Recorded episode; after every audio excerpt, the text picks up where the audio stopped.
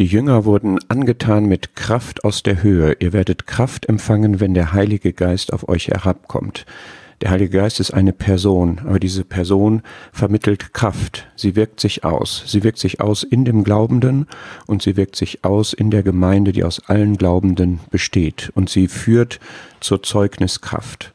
Das haben die ersten Christen buchstäblich erlebt, dass, wie Markus 16 beschreibt, der Herr vom Himmel her mitgewirkt hat. Es gab in der Anfangszeit viele Zeichen und Wunder, die diese Kraft Gottes anschaulich machten, direkt vor Augen führten und dieses Zeugnis bestätigten, dass es eine neue Ära gab aus dem Judentum heraus, jetzt das Christentum diese Kraft auf der ganzen Erde ja, an den Mann bringen sollte, auswirken sollte. Und das war das, was Gott vom Himmel her, der Herr, der verherrlichte Herr vom Himmel her legitimiert hat.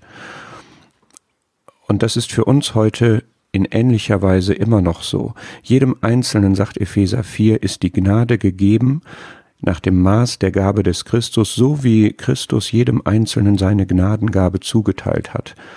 Und diese Gnadengabe kommt auch aus dem Himmel, sie kommt von dem verherrlichten Christus, von dem, wie die nächsten Verse sagen, der gestorben war, der die Macht des Todes gebannt hat, der den, der die Macht des Todes hat, besiegt hat und dann aufgefahren ist in den Himmel, so dass wir wissen, dass wir diese Kraft des Todes nicht mehr zu fürchten brauchen. Wir haben da keine Angst mehr vor und wir haben auch keine Angst vor diesen Mächten des Todes.